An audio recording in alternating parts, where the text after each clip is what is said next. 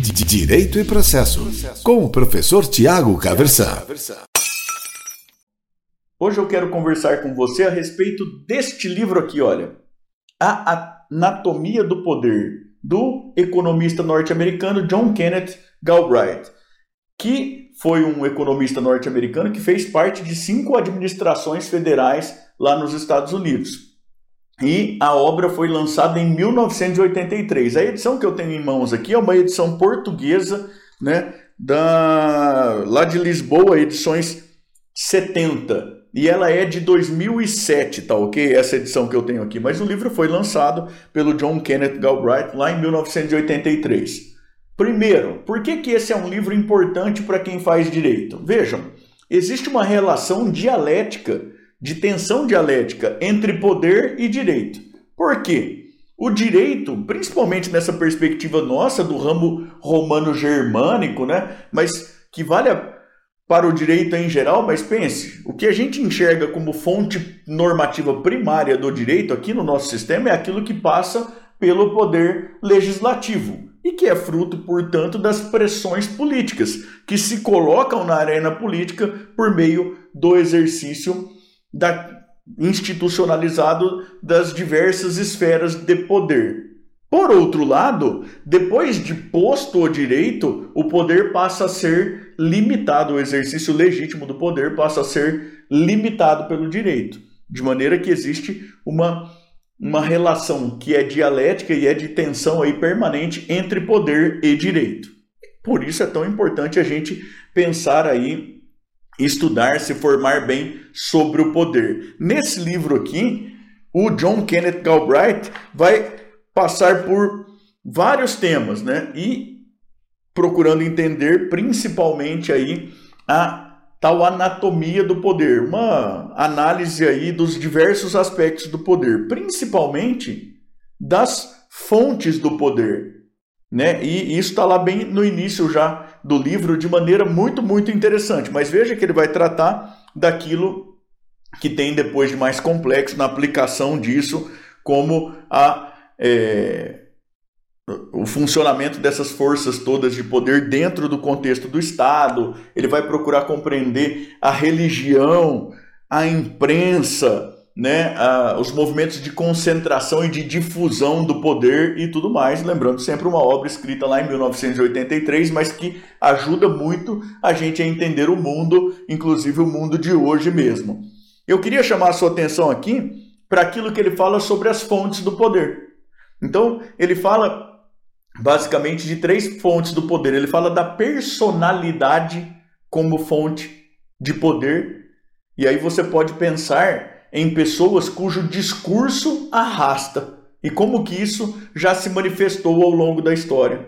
Né? A capacidade de retórica de uma pessoa movendo as massas, implicando é, importantes alterações institucionais, né? alterando os rumos de um povo.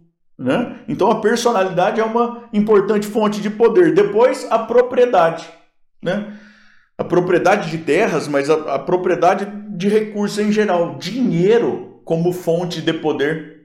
E aí você pode bem pensar que muitas vezes quem tem dinheiro não precisa nem ter personalidade. A pessoa compra o discurso, né? Compra campanhas publicitárias e tudo mais, e com isso consegue determinadas esferas importantes de poder, consegue alterar rumos e destinos e tudo mais. E depois, a terceira fonte de poder que é a organização né? que não se confunde nem com a personalidade, nem com a simples existência de propriedade de recursos.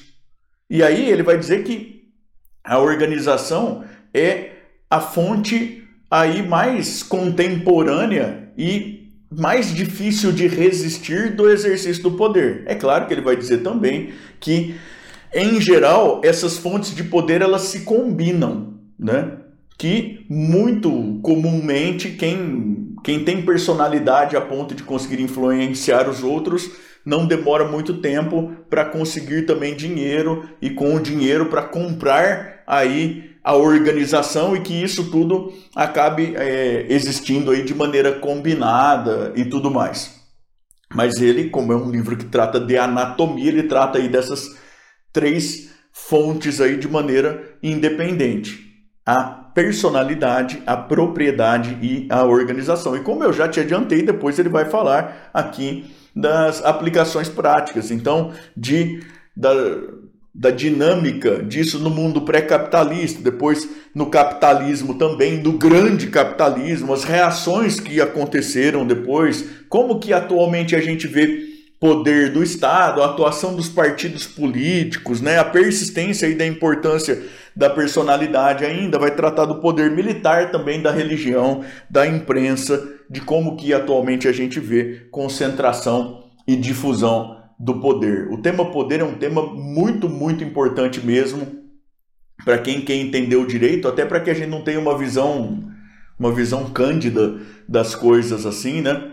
né? Veja eu que por várias vezes já contei que tenho lá um, um forte viés normativista e bastante gente tem, né?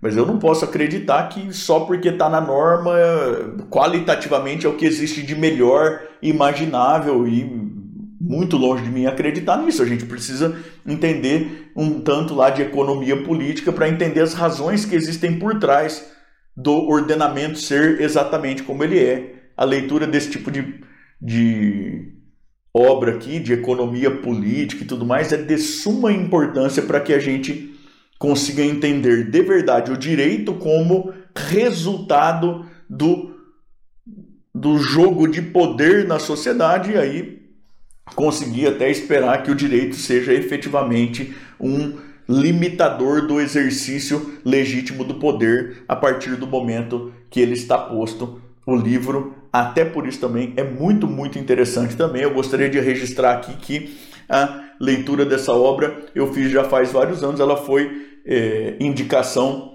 de um professor que eu tive ainda lá na graduação, mas com quem mantive contato, que é o professor César Bessa. E o livro é muito, muito interessante, porque afinal de contas está falando do exercício do poder por parte de alguém que teve a oportunidade de analisar em termos acadêmicos, mas que participou efetivamente aí da criação de e, e do, do, exercício mesmo do, do poder, que é alguém que participou aí de cinco administrações federais lá nos Estados Unidos. Esse professor muito interessante, o John Kennedy Galbraith, tá certo?